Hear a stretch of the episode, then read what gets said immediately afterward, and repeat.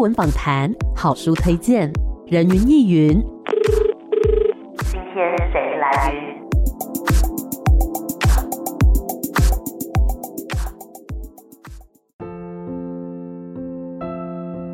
人云亦云。今天我来云。今天呢，在人云亦云的节目当中，要跟大家一起来认识一本书。我觉得是一本非常温柔的书，它带我们看到了很多生命的开始，还有结束，以及呢，在生命的旅途当中，非常多形形色色的人生风景。今天很开心呢，可以跟大家分享这本书，叫做《亲爱与心散》。欢迎作者赖玉婷老师，老师好，主持人。Amy 好，还有各位听众朋友，大家好。呃，我是赖玉婷，是今天呢跟大家来分享这一本作品，叫做《亲爱与心散》哦。想要先请问一下老师，哎，为什么最初会创作这一本书呢？那个契机是什么？其实我这本书呢，相隔于我前一本书啊，《老童年》呢，在二零一五年出版，其实大概也隔了六七年。啊，那主要的原因是呢，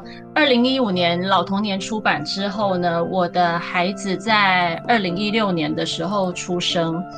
那在这个怀孕跟生产的过程里面，其实过程有蛮多的波折的。嗯、那这个波折呢，一大的部分就是写在这本书里面。是。那包含说孩子出生之后，当然身为妈妈哦，再加上我自己又是一名在高中教书的老师哦，所以整个时间的的压缩跟那种算是各方面身份精神的那个压力啊，然后又让我回想到。呃，我小时候跟父母相处的片段，包含说爸妈在我很年轻的时候，二十来岁的时候过世的那些点点滴滴，所以我自己才在那个过程当中有一种很强烈的想法跟欲望啊，哈，就是虽然每次的写作都是在孩子睡着之后才能够有一个深夜的一个写作，然后隔天一大早又要起床去上班，去学校执行我当老师的这个工作，这样，但是在这个过程当中，我就有很深刻的体悟到。说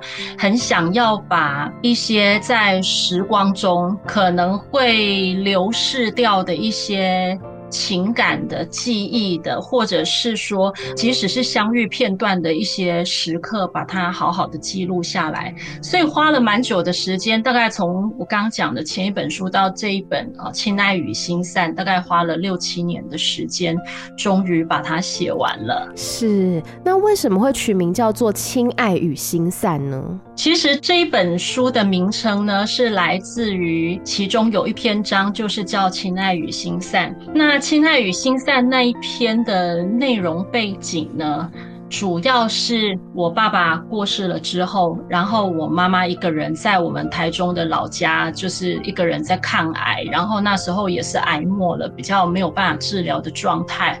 那我和姐姐都还是在台北教书，就是在假日的时候才有空，算是回家陪妈妈吃饭啊，陪妈妈聊聊天这样子。那后来妈妈也过世了之后，我们那个老家就是只能铁门拉下来，因为那算透天厝嘛，哈、铁门拉下来，然后满屋子的旧物啦，包含说我们从小生长过程当中，反正大家长大了，各自离家离乡，有有一些东西就堆在家里嘛，哈，那那些反正一屋子的家族的东西，通通没有办法整理。可是搁着搁着也不是办法嘛，后来我就和姐姐找一个时间，就是回家去整理。那整理的过程当中，就想到说，这个我小时候过年前呢，哈，就是妈妈给我买件那种中国风的那种大红旗袍啊，然后那时候我非常喜欢那件算是棉袄型的那种中国风的旗袍，小朋友穿的，那很喜气嘛。即使后来那个天气很热啊，我都还舍不得脱下它。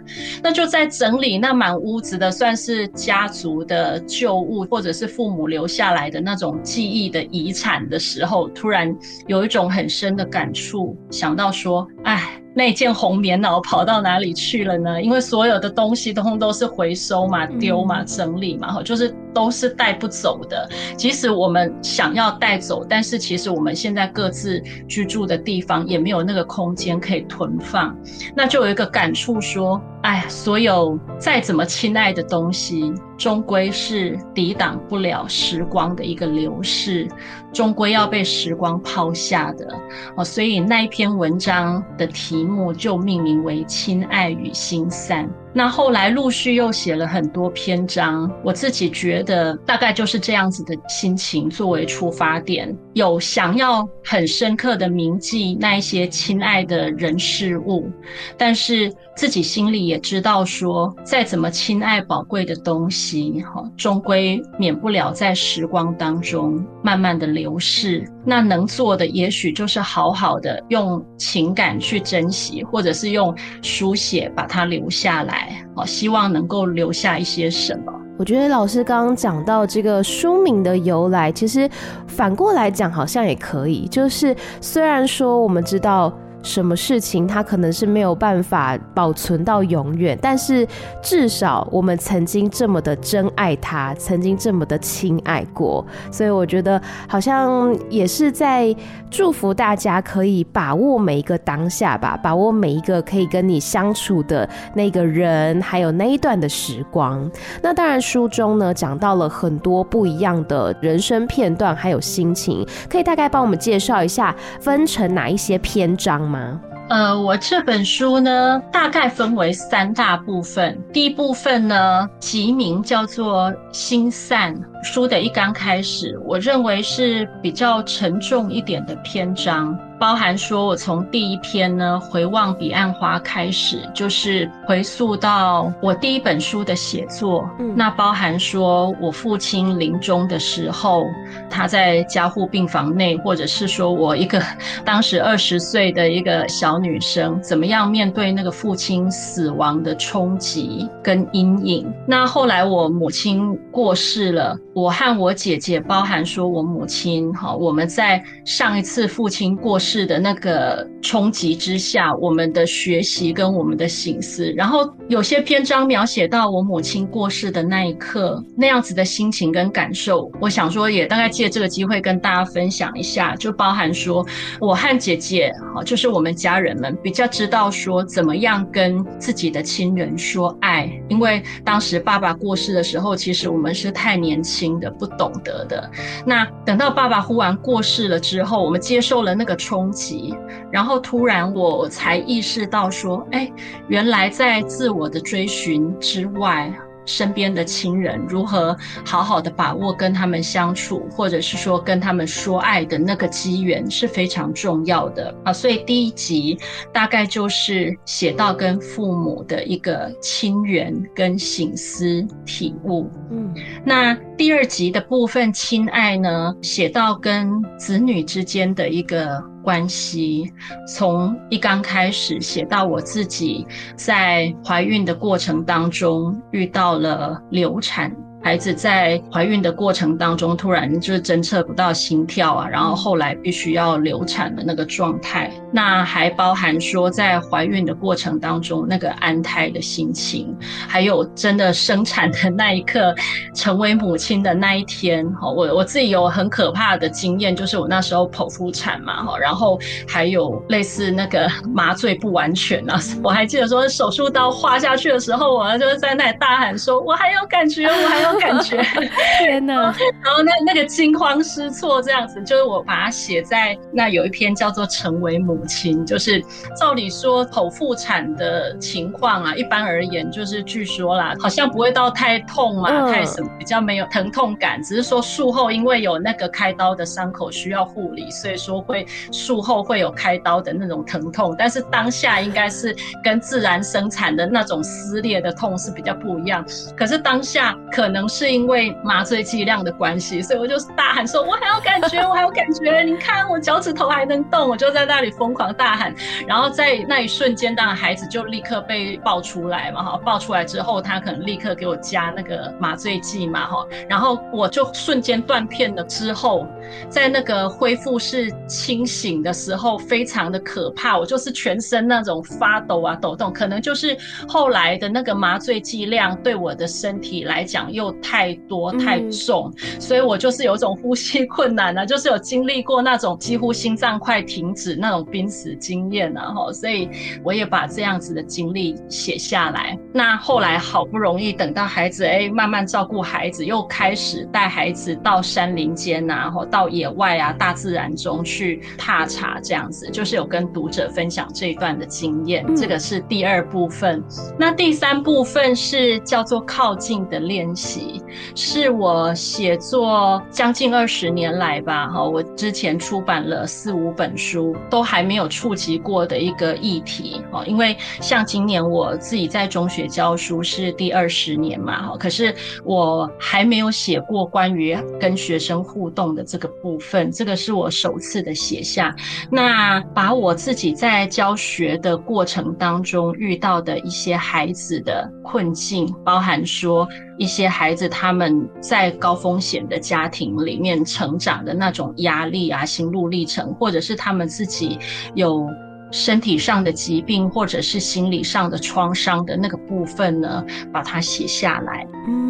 了解。所以真的记录了非常多不一样的心情，包括说还有一些生死交关的这个关头啊，听起来真的是非常的惊险。那老师的第一本书叫做《彼岸花》嘛，这一本《亲爱与心散》跟《彼岸花》呃所描写的主题也好，或者是说内容啊。风格上面有什么样子的不同呢？就我自己情感上而言呢，啊，我的第一本书叫《彼岸花》，那一本书是在二零零六年的时候出版的。好，那当时的背景啊，哈，就是对我来讲，就是我的父亲刚去世，然后妈妈是。癌末哈，就是刚刚有稍微提到一个人呢，在台中的老家抗癌，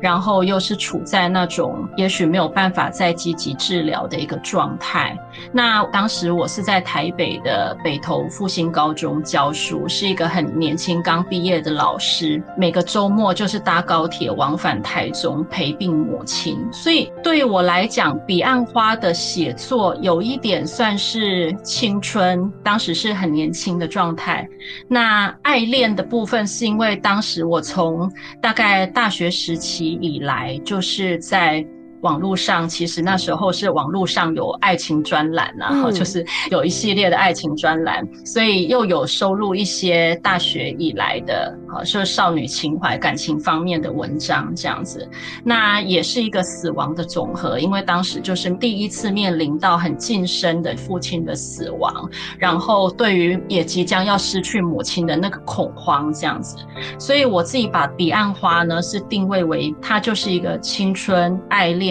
跟死亡的一个总和。那彼岸花有它特殊的花语了哈，这个在日本来讲，好像它就是一个开在死亡之土的花。那好像佛教来讲，它又叫做什么曼殊沙华，就是它的一个花语很特别。它那个花型是花跟叶子是永远是在不同的时空啊，花不见叶，叶不见花，它有那种生死两不相见的感觉。那我这一本书《亲爱与心散》呢的第一篇。篇名就是叫做《回望彼岸花》，我觉得就是有一点把彼岸花的这样子的情怀更揭露吧。我我自己认为是经过了这么多年下来，我也不再是一个二十岁的少女了嘛，哈。然后在回望过去的这一段，尤其是在孩子出生之后，回想到自己跟亲人上一代父母的亲缘，其实是有点遗憾的状态。那又想到了自己的下一代，怎么样跟下一代。讲述自己这一生，或者是说跟爸爸妈妈、跟他们没有见过的那个外公外婆的故事，这样子。所以从回望开始，或者是从回望启程的这个书写，然后有一点点是彼岸花的一个延续跟发展。那彼岸花分为三部分，它是也是有土地的、有人的、有深刻的情感的。那《亲爱与心散》呢，这一本书大概也有这样子的一个有土地的、有亲情的。那唯一有最大的不同，就是我刚刚讲的这一本书加上了这二十年来教书的过程当中，因为我们常说在教育下一代嘛，老师是在教育下一代，有一点是我累积到点点滴滴哦，就是呢。观察到，或者是说陪伴着下一代的孩子们成长过程的那样子的一个心路历程，我把它写下来啊，这个是我觉得是最大的不同。嗯，是的，在这个亲爱与心散当中呢，见证了很多的生命的开展，还有结束，以及呢一路的成长。那想要来问老师说，您觉得为人子女跟为人母那个心情有什么样的不同呢？我觉得我自己是在孩子出生之后，才慢慢的，也许是去思考或体会到过去那一个孩子的我。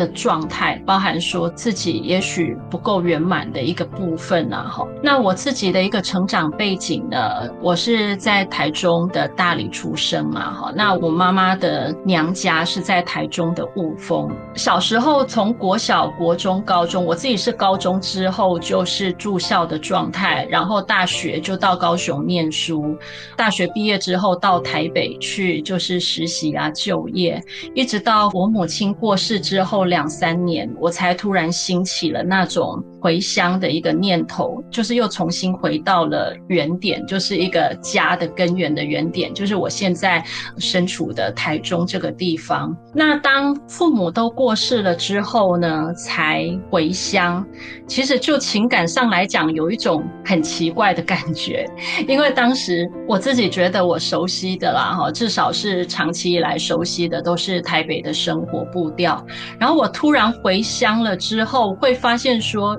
一是熟悉的亲人都不在了。嗯，那虽然是我的故乡呢，可是那个情感的断裂是很严重的，因为我所熟悉、所记忆的那个家乡呢，是停留在我的国高中时期，更早之前，就是十几年是完全是比较断裂的状态。就是我们可以想见说，所有的高中大学生如果离家之后，其实返乡都是来去匆匆嘛，哈，就是。对于自己的家乡的那个情感，或者是说跟家人互动的那个情感，其实是有很大的一个断裂的状态。然后，所以我自己才开始在回乡之后，慢慢的借由一次一次的去摸索，或者是慢漫游吧，就是有一种无目的的乡土踏查跟漫游，慢慢的再去看自己的家乡，嗯，包含说看自己家乡以外，像这种。小乡间的一些风景，这样子，然后借由回忆去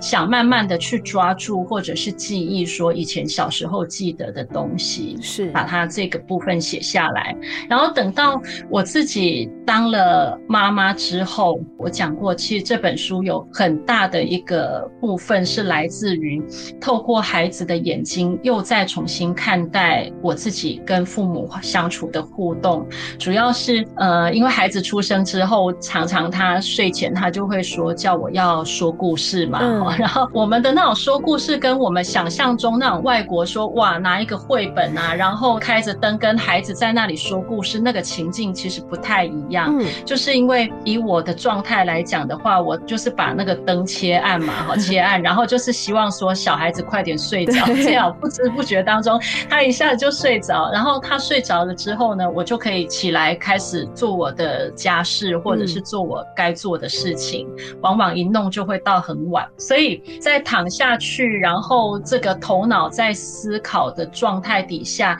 就是讲一些自己熟悉的事情。那有时候就是很简单的，就跟他们讲妈妈小时候的故事，嗯，因为跟他们可能比较贴近嘛，妈妈小时候的事。那上礼拜吧，哈，我才跟一个朋友分享的时候讲到这一段呢，就讲到说，像很简单啊，我帮孩子买那个削铅笔机，嗯，然后我就跟他们讲说，哎，一直到很后来才有削铅笔机那种东西，我们小时候没有，就是我们是那种什么立百代啊、小天使的那种铅笔嘛，哈，然后也没有削铅笔机，就是妈妈用那个小刀，那时候那种像那种刀片，还不是美工刀，用那个小刀这样子啊，就是会在妈妈下班之后，然后我会把那个铅笔盒放在桌上嘛，因为小朋友比较早睡觉，然后妈妈下班之后，也许忙完家务，他会帮我削铅笔，就是一直一直把那个铅笔削尖这样。那有一次，可能是那时候不知道什么原因，就是妈妈是忘记把我那个铅笔盒放进去书包，嗯，然后隔天我去学校就没有铅笔盒啊，哈，然后回来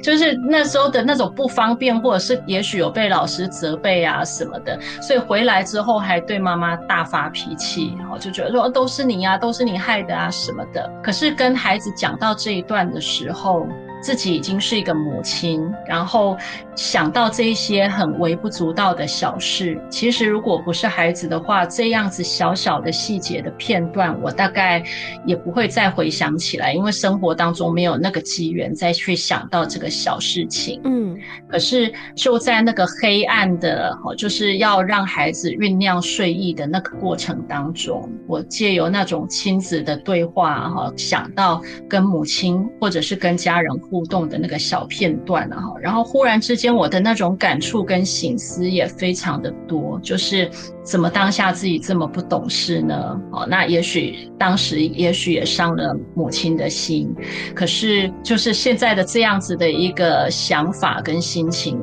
因为妈妈也过世了嘛，也没有办法再好好的跟她说些什么。那我觉得这个就是孩子出生之后，我是一个母亲，然后再呼应到。为人子女的那一个部分，其实是有一点愧疚，有一点懊悔，但是这个愧疚跟懊悔好像没有办法有什么样挽回的空间。那但是借由书写，我觉得我把这样子的心情写下来，呃，也许传递给读者，对读者来讲也会有一点点想法，或者是呢，对生活当中也会有一些情感上面的转变。的确，人家说养儿方知父母恩嘛，我们。转变到另外一个身份之后，才能透过孩子们的眼光去看待，也许以前小时候的自己，然后或者说以前跟父母亲相处的那个模式。那我觉得小孩子，因为他们都是非常天真无邪的，他们总是用很纯净的眼睛在看待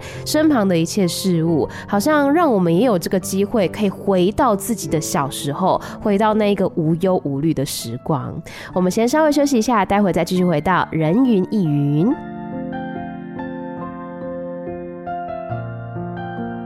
欢迎回到人云亦云。今天呢，在空中跟大家分享的这本书叫做《亲爱与心散》，欢迎作者赖玉婷老师。老师你好，Amy 好，然后听众朋友大家好。是我们刚刚呢跟老师分享到很多哈，在这本书当中所记录的一些心情，有为人母亲的，有为人子女的，当然还有为人老师，在这当中呢都有记录不一样的人生故事。那其实里面呢，刚刚老师也有提到，就是有一个部分我觉得很有趣，是在大自然当中漫步的那个感觉，可以跟我们分享一段，就是你你印象比较深刻的一次漫步的经验吗？你看到了什么？然后感受到了什么？我觉得。从孩子的眼光再去看待这个，不论是旅行啊，或者是旅途啊，是这本书里面呢另外一个比较新鲜的，而且是呢比较特别的一个观点啊。嗯。怎么说呢？我自己的前两三本书里面，好像有一本书是小地方一个人流浪，不必到远方，还有远走的想象。这两本书呢，大概就是归纳在。所谓的城乡书写啊，或者是旅行文学，呃，我自己的其中一个篇章，哈，也是现在被收录在这个国小的六年级的课本里面，哈，那个是讲来去鹅乡，就是说在彰化王宫那个地方，哈，它特殊的产业，哈，特殊的这个养殖产业的一个情形。那从我当时单身，你知道一个人要出走，说走就走的那样子的一个随意啊、率性啦，哈，或者是说，不论你是要冒险、是要探索，或者是要深入的踏查，其实都是很简单、很单纯的。可是当这一个想法呢，你变成是要像孩子大概两三岁的时候，我就开始想着要带他到外面去嘛，哈，就是因为光是在家里啊，然后你用一般的家里的空间。其实也有限哈，你光是在家里面，你就算是用什么安全护栏啊、围栏什么的，把小孩圈着哈。其实我们的想法都是想说，让孩子去多接触大自然嘛。但是当要往户外走的时候，就会发现说，例如说像我。还要你还要推着那个婴儿推车，然后大家也许是从不论是台湾的或者是外国的影集影片，大概也看了很多嘛。哈，你那个孩子要出门，光尿布啊、奶瓶啊，一大堆要准备的东西啦，哈，那个弄到最后你可能都不想出门了，一个大包小包整个的。但是呃，我觉得带孩子出门是一件很值得尝试的事情。他虽然累，但是他的那种不要以目的来。来看的话，我觉得对于不论是孩子的体验，当然孩子还很小，他不见得能够跟我们说他有什么样的一个体验啊。但是就是那一段亲子的互动呢，也蛮值得去记录，或者是呢去推广的。那我就有提到说，我第一次带孩子去爬山。然后是要去那个彰化二水的灯庙步道嘛，嗯，然后那边就是有很多的猴子啊，然后我就想说，哎，要怎么样带他们去？那包含说也有讲到说去牧场，孩子的那种眼光呢，去看待这个世界跟我们设想的都不一样。那像说我想要去那个二水的灯庙步道，是想说，哎，要带孩子去看猴子啊，嗯、觉得孩子看到猴子一定会很开心嘛，那跟卡通上面的不一样。那可是呢，去到那边之后，发现说完蛋了，今天没猴子，猴子没有出来，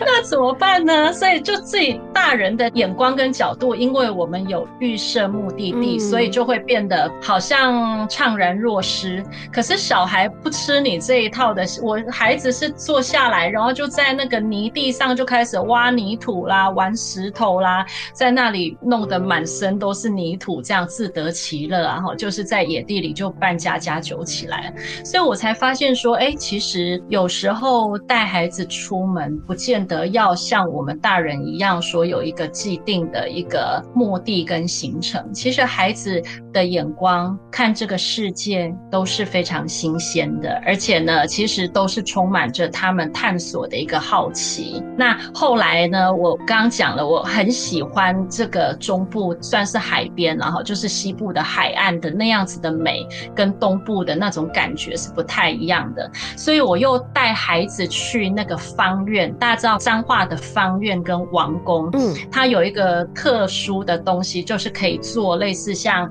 铁牛车，然后去到那个算是潮间带吧，哈，潮间带，然后它有一系列的活动，嗯，所以呃，我在书里面也写了一篇叫《搭海牛车远走》。现在那边呢，他们也在推广类似像这样子的一个湿地的观光啊，哈，就很适合带孩子去。然后那一天我们就是搭着那个海牛，那个真的是像黄牛这样子，然后它后面会架一个像车子啊，你就是坐在那个那个牛车上面，然后它会慢慢的带你到那个潮间带去，哈，然后也会有一些相关的一些游戏啊跟活动啊，好，所以我把这一些写在我的书里面，其实除了第一步就是说记录我跟孩子的互动以外啦，哈，我也蛮希望说把这样子的一个理念跟信念传达给读者朋友们，就是说，诶，有时候我们不要受限太多。例如说，你单身的时候，或者是就是两人世界的旅游啦，哈，其实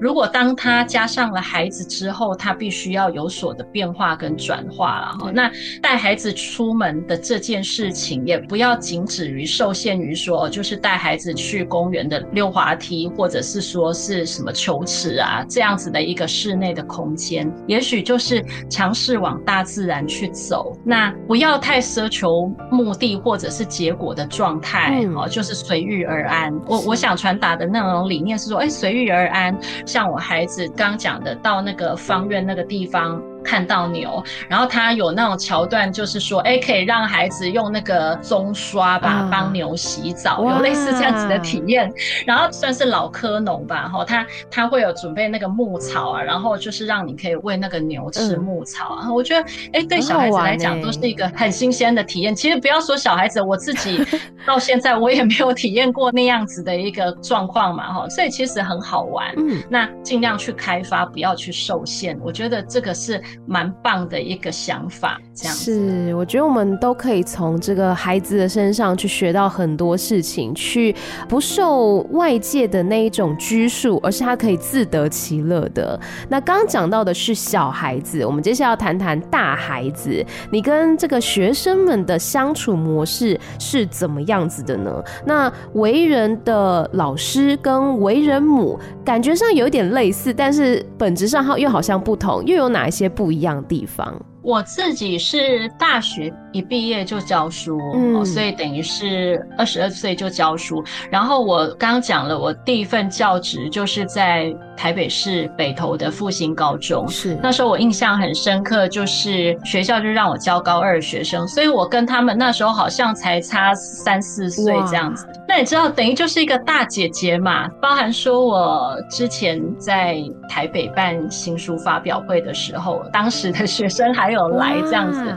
那我现在在回想起这一段了哈，就是说，像我那时候也真的是还很年轻了哈，就是跟我的学生比较希望是那种亦师亦友的陪伴状态。我觉得我相对于自己理想的那种教学的模式啊，我我不希望是那种很威权的，或者是说我我希望是有像我们师资培训过程里面什么教育心理学啊、班级管理啊、班级经营那些学了非常的多嘛，所以自己比较向往的是说，跟学生是能够谈心，能够给他们一点支持跟陪伴，而且给他们的东西不纯粹是。升学考试，或者是比较功利主义底下那种成绩的分数的那样子的一个计算啊，所以当时因为这样子的想法的关系，所以说呢，哎，跟一些孩子其实都有蛮深刻的那种互动，哈，就是他们也蛮愿意把一些想法法跟我说。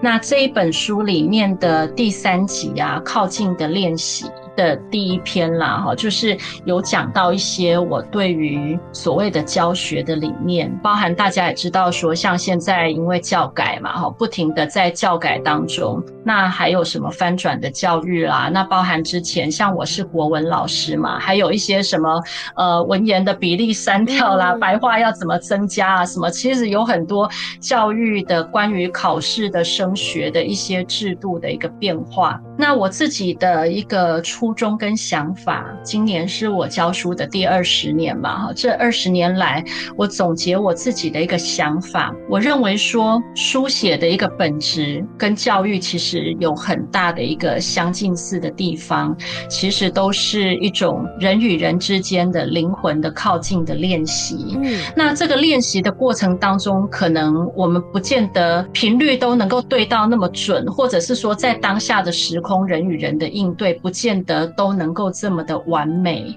圆满，没有遗憾。对。可是我也很希望说，把一些在跟孩子啊、学生啊互动的过程当中，我看到了他们的一些，不论是生命的困境啊，或者是说他们遭遇到的，至少是跟我相对应的时空底下啦，我知道的他们的一些状况。也许现在他们已经离开校园非常多年，其实人海茫茫中，我也不知道他们的后来怎么了。有些我知道，有些不知道。嗯，但是我也想要把这样。子的一个观察，或者是我看到的一些状况，可能我是无能为力的。那可能我希望借由我的书写，能够传递出一些什么？好，给也许面对同样状况的老师，或者是学生，或者是家长们，让他们知道说，哎，其实如果真的有这样子的一个情境的话，嗯，其实最重要的，也不是什么指导式的那种解答，因为人生有时候你没有谁可以给谁解答，不是说我今天是老师，然后他来找我，我就能够给他什么解答。我我后来发现没有办法，我没有办法给这些孩子什么样实质的解答。嗯，但是我们可以给他的是一种支持或者是陪伴。嗯，哦，那相伴一段这样子的一个概念，我觉得是很真诚的。是，那老师刚刚讲到说，就是跟学生们的这个是生命相伴一段，是很真诚的一件事情。可以请老师跟我们分享一下，就是在书中您写到这些故事里面，其中一个可能您比较想要跟大家分享的关于学生的故事。书里面呢、啊、有写到一个是我在课堂上，孩子在考试，然后我就看到那个孩子拿着美工刀，然后他在割腕。嗯，那个当下我真的是吓到震撼。那时候我才刚教书而已，所以我真的是吓到。他说啊，我到底看到了什么？这样，那我后来就不动声色的叫那个孩子来谈嘛，那才发现说，哎。这个是他从国中以来惯性舒压的一个方式。所谓的惯性舒压的方式，当然后来他还要跟我讲一些，就是说，呃，他家庭的状况啊，哈。然后最让我觉得影响这个后续最多的一个点，就是说，他请求我当他的朋友啦，就是等于他把秘密跟我讲嘛。他说：“老师，你不要跟辅导室说，不要跟我的爸妈说，因为如果说了的话，他们那个家庭的状况会。”更严重，然后那个更严重会让他整个没办法承受，他会觉得他的命运会更悲惨，类似这样。所以我当下就面临了这个抉择嘛。嗯、那这篇文章就是纸条的秘密。嗯，那我当下我我写到的就是说我接受了他的请求，然后我就没有去讲嘛。那时候其实真的也是太年轻了，然后就是后来那个孩子，当然他很信任我，他就一直来跟我讲一些他的状况，可是。他其实是心理的层面，或者是其实他的精神的整体的状态，因为包含他可能也不能睡，他也会过度的去夸大一些他比较悲伤负面的情绪嘛。嗯。那我后来发现说，光是我这样子听他说，哦，作为他的陪伴者，其实没有办法实质根本的解决他的问题，他还是沉溺在那种不断的自伤当中带来的那样子的一个有一点像是压力宣泄的状态，而且是很。危险的，嗯。那后来，我身边的一些比较资深的同事，他们就跟我讲说这样不行，所以就跟我说这个一定要通报，因为会出事的。因为当时的我真的也太年轻了，我也同时发现说我对他的那样子的关注啦，哈，就是我们后来这几年才有所谓的情感勒索跟情绪勒索，那那个年代十几年前没有这个名词的，所以其实我们那时候也不懂，所以他反而是有一点是想要吸引。我的注意的，或者是我的，也许是同情或注意或关心嘛，所以他其实更密集的在这样子伤害自己，然后隔天来跑来跟我说他又怎么怎么了这样，而我发现说，哎，这样不行，所以呃，后来我也跟他讲说，哎，那我没有办法，因为我觉得我对你的帮助是有限的，我是帮不了你太多的，应该还要有一些心理咨询或者是医疗方面的介入这样子，那我就跟他讲说，那我可能要。把你的情形跟那个辅导室讲啊，那当下他是很不高兴，他觉得我背叛他，大家可以想见嘛，他就觉得说他被我背叛了嘛，哈，然后我怎么可以这样，所以他很不高兴。我就记得说，他就甩着头发就很生气的走了，有点说要跟我断交那种概念这样。然后我把他的情况跟辅导室讲啊，那辅导老师就跟我讲说，OK，那他就觉得我要停止跟他这样子的一个互动的关系，然后让他们。来进行处理，所以回想起这一段，我后来很多年后啊，其实偶然的在那个 IG 上面看到他的一个动态，他其实现在可能是二三十岁的一个大人了嘛，就看到他卷发，然后那个 IG 的动态这样，然后想到以前曾经有的这一段，也有一点点省思到说，其实有时候。我们的不论是社会啦，或者是一般的价值观，其实对老师的这个身份，其实有一种特定的期待。嗯，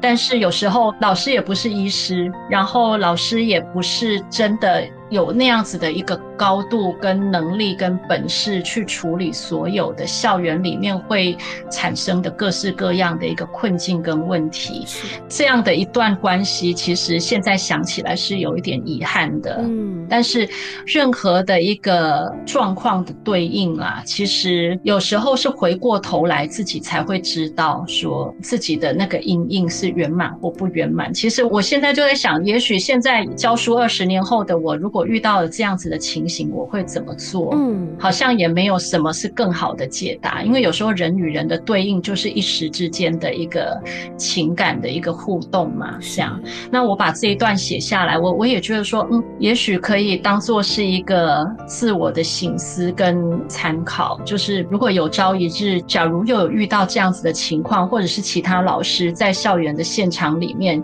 有这样子的情境的时候，大家一起来思考。怎么样做才是一个最圆满的一个解决方式？的确，因为大家都会期待说老师是教导别人的角色，但其实老师同时也是。一边在学习的一个角色，一边在学习从这些人生经验当中都去学习怎么样可以处理得更圆满，怎么样可以做得更好。那刚刚老师跟我们分享到这个是其中一位学生的故事嘛，接下来想要邀请老师来朗读书中的一段你想要跟听众朋友分享的段落。我想跟大家分享一个部分呢，哈，就是。呃，我写的一篇文章叫《漂流的时光远旅》。嗯，这篇文章呢，其实是当时联合报。副刊的一个邀稿，那他邀了一些作家写类似自己的两千年代啊，两千年的状况这样。那这篇文章写得非常的长，有写到了我的父亲，也有写到了母亲临终前的一个状况。那我想跟大家分享的这个部分呢，在四十六页，就是讲到说呢。我母亲过世前，当时的背景其实是她已经癌末嘛，哈，然后没有办法再做积极治疗的状态，就是在老家她的那个房间里这样。那我呢，就是和姐姐在台北，每个周末的假日，就是也许是星期五晚上，也许是星期六一大早，坐高铁回到台中，然后在星期日的傍晚左右，再快点搭高铁回台北的状态。那当时我那一天是星期日的傍晚，然后也是刚好是十月二十八日，就是我的生日。然后我那时候就是因为妈妈也是状况不是很好，那我突然那时候灵机一动，就是有想到说，哎，去买一个蛋糕。其实也不是庆祝自己的生日，就是那时候突然有那个想法，就是去买来了一个蛋糕这样子，然后跟妈妈告白。那我来念一下这一小段。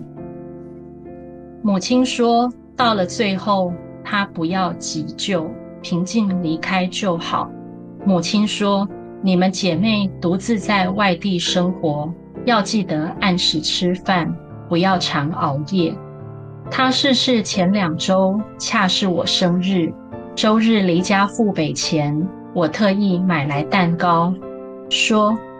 蛋糕是买来送给妈妈的，谢谢妈妈。”谢谢妈妈辛苦养育我，把我栽培到这么大，教得这么好，真的很感谢妈妈。说的声音哽咽，眼角都含泪了。母亲难得称坐片刻，欣然吃下一小片乳酪蛋糕。那是长大后的我第一次跟母亲告白说爱，当时并不知道，那竟也是母亲清醒时。我和她最后一次的告别。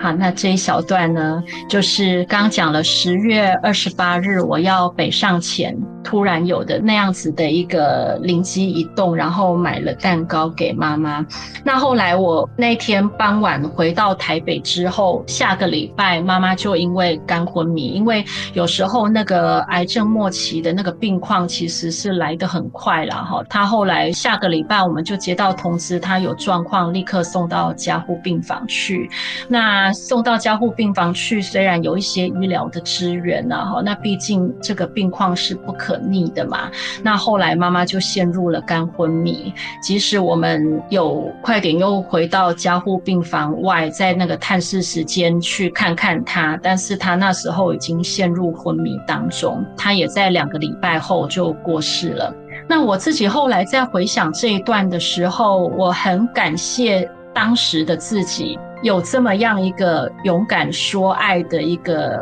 机会。因为有时候我们对待病人，尤其是这样子一一段漫长的病程的状况底下，我们不知道说哪一个时刻是是那个最后一刻，嗯，所以我们往往也许会忽略了那样子的一个把握住告白的一个机会。我后来自己再回想到这一段的时候，我会很感谢当下的自己，是说至少我曾经亲口跟妈妈说。谢谢你，在他至少还清醒的时候，跟他说啊，妈妈，你不用担心我们，然后你把我们教得很好，至少我们姐妹现在也有自己的工作，你不用担心我们。那把握住这一段的时光，跟他告白。那这种告白，其实对我们，我们说台湾人呐、来讲啊，就是我们的感觉不是像那种八天堂里面那种妈妈我爱你什么，我们也不是那种外国那种亲亲抱抱的那样子的传统，其实。其实是有一点难跨越的，尤其最亲的人，我们其实不太会把那个爱呀挂在嘴边。可是也借由这一次的事件的提醒啊，我自己也才发现说，真的有时候勇敢的跟别人表达你的谢意，或者是你心中的想法，真的是非常重要的啊，因为我们永远不知道生命的无常哪时候会来。那也许这就是呢，我们能。够告白的一个最后的一次机会也说不定。那有时候呢，跟对方说出自己的爱，其实领受到的不只是对方。像以我来讲，我觉得我很感谢当时的自己曾经勇敢的说爱。那光是这一段，就是让我觉得那种内心的遗憾是少一点点，而且呢，是相对比较圆满的一段关系。嗯，很替老师开心，当时有做这件事情，然后至少后来回想起来，会觉得多了一分的温暖，然后多了一分当时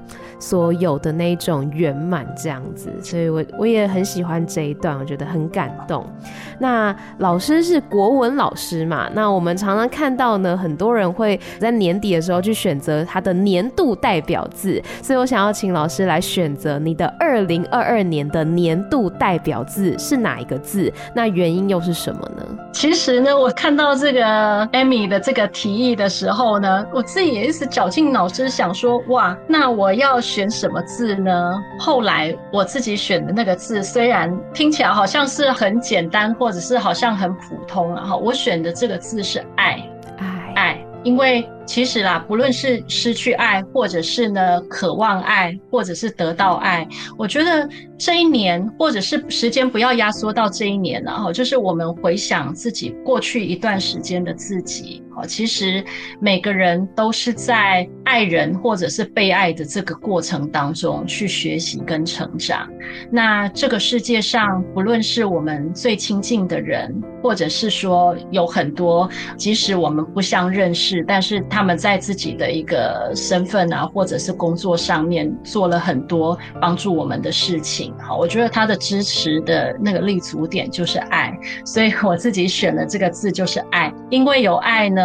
其实让遗憾的部分可以有圆满的可能，好，那也让我们有更多的勇气啊，哈，去学习付出，然后去让自己的生活，或者是学着让别人可以越来越好。爱这件事情，不管是被爱，或者是去爱人，我觉得都是一件很幸福的事。那同样，今天这本书《亲爱与心散》也是一本充满爱的书。那最后，老师还没有什么话想要对我们的听众朋友说的呢？呃，很谢谢 Amy 今天给我这个机会。我觉得像刚刚在跟 Amy 互动的过程当中啊，哈，我自己也思考，也想到很多，就包含说像《亲爱与心散》的这本书，为什么我会。想要把它写下来，呃，其实对我来讲，我认为，尤其是散文啊，有时候把自己的事情书写下来是需要很大的勇气。因为诚如我刚刚讲的，有时候呢，你在把自己的过往哈，不论是痛苦的或者是喜悦的部分，尤其是痛苦的部分书写下来的时候，呃，其实我们会很担心别人的反应，或者是说别人的看法会不会对我们有一些评价等等。所以，怎么样把真诚的自己写下来这件事情，我觉得是这本书对我来讲算是一个很大的一个启发，或是很大的挑战。所以呢，像我就跟我的编辑，或者是后来我也会跟我的读者讲说，我认为《亲爱与心散》是一本勇气之书，就是鼓起很大的勇气去书写的。那如果说想传递什么的话，包含现在我们在这个广播的过程当中，想要跟读者朋友们或者是听众朋友们分享的，就是有时候我们可能对于自己。或者是对于跟别人的关系是太过的小心翼翼了哈，就是说不够放心，不够大胆。那诚如我刚刚讲的，也许是对最近身的人好的那个爱，或者是他的关心，我们有时候是有一点因为生活的太匆忙，所以说呢是疏于好好的去维系一段关系，或者是说好好的表达我们的感谢啊。那我也希望说借由这本书的一个书写，能。能够让我的读者或者是听众朋友们，呃，也许就在等一下，或者是回家的时候，呃，大家好好的去醒思一下自己跟身旁的人的互动与关系。如果可以的话，我们能够鼓起勇气来，然后给身旁的人，或者是给彼此的一个亲密的关系呢，多一点点的鼓励，或者是说多一点点正面的、勇敢的一个示爱。那我相信，也许日后我们。回过头来看，我们对于人与人之间的关系，那个遗憾会减少很多。那我们在表达或表露情感的当下，其实也圆满了彼此之间的状态。嘿，谢谢大家。是，今天真的非常谢谢赖玉婷老师在空中跟我们分享《亲爱与心散》这一本真诚、温暖又充满勇气的书。也希望大家可以持续的关注老师的作品。再次谢谢赖玉婷老师，谢谢您，谢谢，谢谢，拜拜，拜拜。